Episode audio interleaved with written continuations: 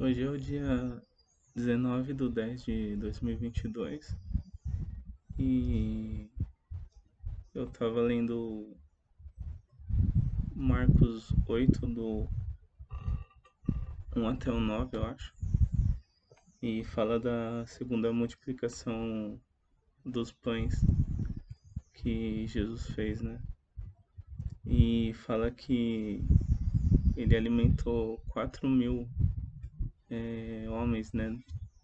Com a, com a segunda multiplicação. E na primeira, fala que alimentou 5 mil. E na primeira multiplicação, fala que sobraram 12 cestos. E na segunda, fala que sobrou 7, né? E isso fez eu lembrar do, dos números, né? Do, da quantidade de apóstolos, né? Que é 12 que são 12, né? E depois é, eles colocaram sete pessoas para ficar distribuindo alimentação entre, entre a igreja, né? Então fez eu pensar de, é, nisso, né? Se não, for, se não era algum simbolismo dos 12 e dos sete, né? E também lembrei da quantidade de gente que se converteu com a pregação de Pedro, né? Fiquei pensando se não era um simbolismo também do da pregação de Pedro e a quantidade que se converteu, só que aí a quantidade não tem nada a ver, assim, era diferente, né? Porque primeiro acho que se converteram uns 3 mil e depois acho que uns 2 mil, né? E aí ao todo ficou uns 5, umas 5 mil pessoas, né? Que só tem a ver com a primeira multiplicação. Só que quando eu pensei nisso, é... eu lembrei que Pedro, ele as pessoas que se converteram ali era gente que vinha de todo lugar, né? Tinha gente de toda, de toda a região em volta, né? Então não sei se tinha apenas é, judeus, né? Acho que tinha gregos também, tinha é, gentios ali, né? Talvez prosélito, né? Não sei se ali era, era uma festividade judaica, né? O Pentecostes ali. É...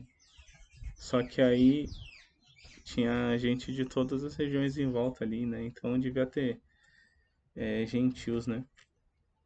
Só que aí eu pensando nisso, eu pensei nas multidões que fala que as multidões iam atrás de Jesus até no deserto, né? É, isso me lembrou até e aí as pessoas iam muitas pessoas iam até o deserto e atrás dele e lá ele ensinava, né? Na primeira multiplicação, inclusive, ele estava bem cansado né, com os, os, discípulos e ele entrou no barco e foi para outro lado do mar, né? E a intenção de Jesus era descansar, só que aí quando ele ele falou para os discípulos, né, vamos para um lugar deserto, né, para poder descansar. E quando ele foi, é, chegou do outro lado, as pessoas sabiam para onde ele ia mais ou menos, já sabiam mais ou menos é, onde Jesus ficava e tudo, e não conseguia se esconder, né? E aí, quando ele chegou lá, as pessoas já tinham ido antes. E as pessoas falam lá que algumas pessoas foram até correndo para poder chegar logo lá, né? E e aí eles juntaram aquele monte de gente já e eles ficaram desde de manhã até a parte da noite, até o final da tarde ouvindo, né? E eles não tinham comido nada, né? Então os discípulos ficam com medo deles é, passarem mal e tudo. E aí a, multiplica, a primeira multiplicação dos 5 mil acontece nessa situação. E a segunda, Jesus mesmo fala para eles que tem compaixão da multidão, porque eles estavam já três dias com ele lá no deserto. E ele estava ensinando, né? E tinha acabado toda a comida que eles tinham levado e que eles estavam comendo durante esses dias, né? Então, eu estava pensando que nesse caso Jesus estava pregando para os judeus ali. E Pedro deve ter pregado ali para gente que também não era judia, né? E é engraçado pensar, né, que como a gente pensa nos fariseus, nos saduceus, tem uma termina tendo uma divisão na mente assim da gente como se é, os fariseus e saduceus fossem o povo de Deus assim religioso e os outros não, né? Como se os outros fossem gentios, né? Só que aí, na verdade, são todos judeus, né? Todos conhecem a Torá e as profecias, né, que ouviram desde de criança, né? E só que o que tudo isso fez eu pensar, na verdade, é que o que Jesus falou que eu nunca tinha entendido isso aí, que os últimos serão os primeiros, né?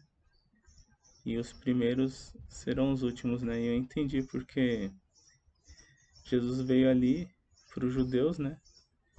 E os judeus eles rejeitaram a palavra, né? Eles rejeitaram o evangelho.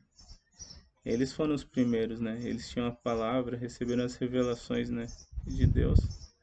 Só que antes dele, eles foram os primeiros, né? E os últimos para eles, é, para os judeus, os últimos são os gentios, são os pecadores, né? E Jesus disse que no tempo que ele estava pregando, as prostitutas e os e os pecadores estavam entrando primeiro no reino dos céus, né?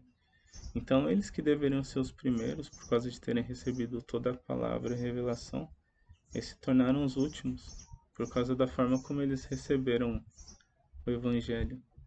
E aqueles que eles consideravam os últimos, esses se tornaram os primeiros a receber o Evangelho, e depois os gentios também receberam o Evangelho. Só que aí na parábola que Jesus conta dos primeiros e dos últimos tem dois tempos, né? Tem o tempo que ele chama e tem o tempo que ele paga. E quando ele paga, ele no tempo que ele chama, começa pelos judeus e vai até os piores pecadores, né? E depois na hora que ele paga, os últimos que são os piores pecadores, que na verdade foram os primeiros é, em relação ao evangelho, né? Os judeus foram os primeiros a receber a lei de Deus, a Torá. Foram os primeiros que Deus chamou. E assim Deus foi chamando. Mas aí depois, no, quando veio o Evangelho, por causa da dureza de coração deles, eles se tornaram os últimos. E aí eles e aí as pessoas é, os pecadores foram recebendo entrando no reino de Deus primeiro né do que os judeus só que agora é, eles também vão entrar né? Eles também vão é, ser pagos pelo, pelo que eles estão fazendo também, pelo, porque eles são o povo de Deus, né? E aí por último eles também vão entrar no reino. Então eu acho que eu entendi isso aí que, que, que o Senhor falou.